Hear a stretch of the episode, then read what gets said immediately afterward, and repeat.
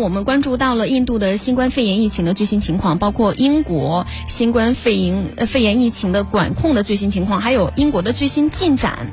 那么接下来呢，我们把目光转向日本。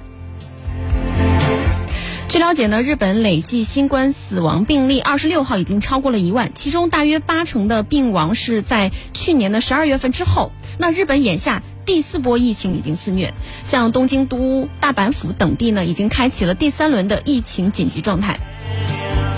共同社汇总的数据显示呢，去年二月份确认首例新冠死亡病例以来，截止到今年的一月二十三号，日本已经累计新冠死亡病例数超过了五千例。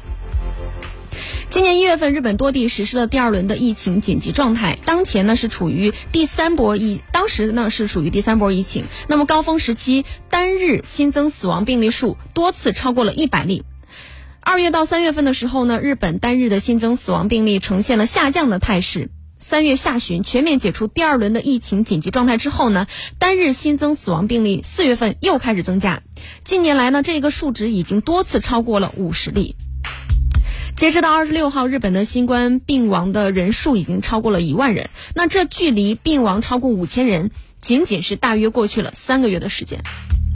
日本广播协会报道说，日本累计死亡病例数当中呢，大约百分之八十的病亡是从去年的十二月份以后。新冠病亡人数呢，在第三波疫情之后急速增加。好，走进今天的全媒体连接。全媒体资讯，今日热点，全媒体互动，听见世界，连接你我，连接你我，全媒体链接。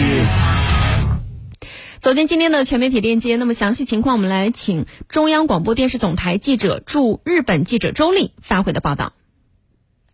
二十六号，日本国内死于新冠病毒感染的病例新增三十五例，累计突破一万例，达一万零十二例。日本国内确诊首例新冠病毒感染病例后，大约十一个月，累计死亡人数超过五千人，而之后仅用时三个月就突破了一万例。大阪在四月上旬之前，每天新增死亡病例多为五例以下。之后，由于变异新冠病毒成为流行新冠病毒的主流，死亡病例随疫情扩散而逐步增加。到二十五号，单日新增死亡病例升至二十一例。关西地区医疗供应机制长期处于紧张状态。有分析称，东京新增新冠肺炎确诊病例中，变异病毒感染者占比也已达半数，需提高警惕。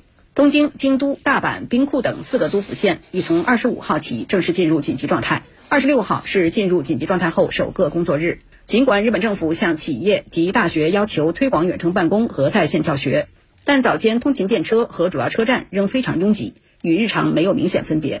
据多位日本政府相关人士二十六号透露，为加快新冠疫苗接种进度，日本政府计划最早五月在东京和大阪分别开设大规模接种站，争取一天接种一万剂次。